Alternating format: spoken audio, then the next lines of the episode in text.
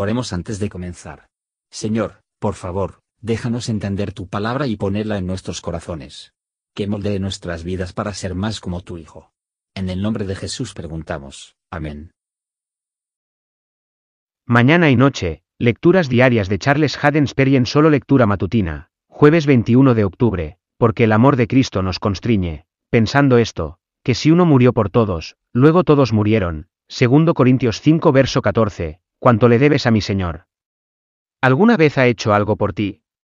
¿Afor, dado tus pecados? ¿Te cubrió con un manto de justicia? ¿Ha puesto tus pies sobre una roca? ¿Ha establecido tus caminos? ¿Te ha preparado el cielo? ¿Ha preparado, tú por el cielo? ¿Ha escrito tu nombre en su libro de la vida? ¿Te ha dado innumerables bendiciones? ¿Te ha guardado una reserva de misericordias que ojo no vio ni oído oyó? Entonces haz algo por Jesús digno de su amor.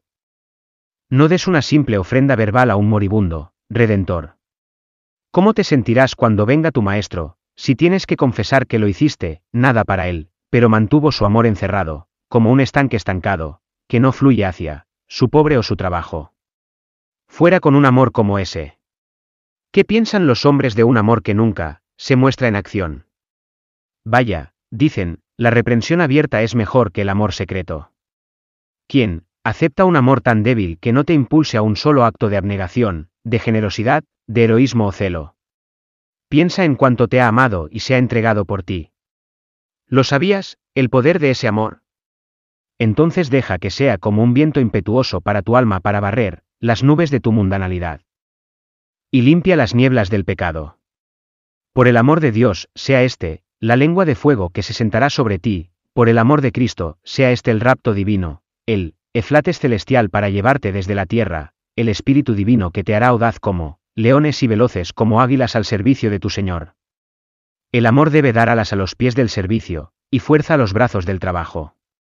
Fijado en Dios con una constancia inamovible, resuelto a honrarlo con una determinación que no debe ser desviada, y presionando, con un ardor para no cansarnos nunca, mostremos las limitaciones del amor a Jesús. Puede Él, la piedra imán divina nos atrae hacia el cielo hacia sí misma. Hola, somos Mark y Perla Lambert y somos los ministros de Jesús Responde Oraciones. Si le gusta este ministerio, por favor ayude a apoyarlo. Sus contribuciones se utilizarán para ayudar a otros. El enlace para donar se encuentra en la descripción a continuación. Gracias y Dios te bendiga. Gracias por escuchar y si te gustó esto, suscríbete y considera darle me gusta a mi página de Facebook y únete a mi grupo Jesús Answers Prayer.